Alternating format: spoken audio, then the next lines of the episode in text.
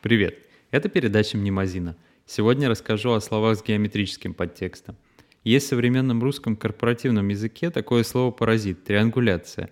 Причем это характерно и для английского языка. Когда говорят о необходимости триангулировать какой-то показатель, имеется в виду получение информации о нем из нескольких независимых источников — я думаю, что в таком смысле этот термин пришел из радиопеленгации, как один из методов определения координат объекта при помощи независимых локаторов. Корень слова латинский «триангулус», то есть треугольник, так как метод основан на получении значения путем построения треугольников. Интересно, что у триангуляции есть разные значения в разных науках. В архитектуре, например, это один из способов пропорционирования объектов. Пропорции здания как бы подчиняются линиям треугольника. Известный Э, известный пример — это Миланский собор Дуомо. Еще один такой способ называется квадратура.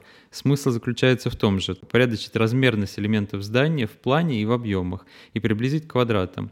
В Осло район, который считается самым старым в городе, называется Квадратюрен, так как был изначально выстроен ровными кварталами в соответствии с э, тогдашними представлениями о геометрическом порядке — Интересно, что греческий термин «полигон», который обобщает эти фигуры так, как дословно означает «многоугольник», в русском языке закрепился прежде всего в военном смысле, хоть и не безосновательно. Раньше места для стрельбищ делали в форме многогранников, очевидно для удобства проведения артиллерийских расчетов.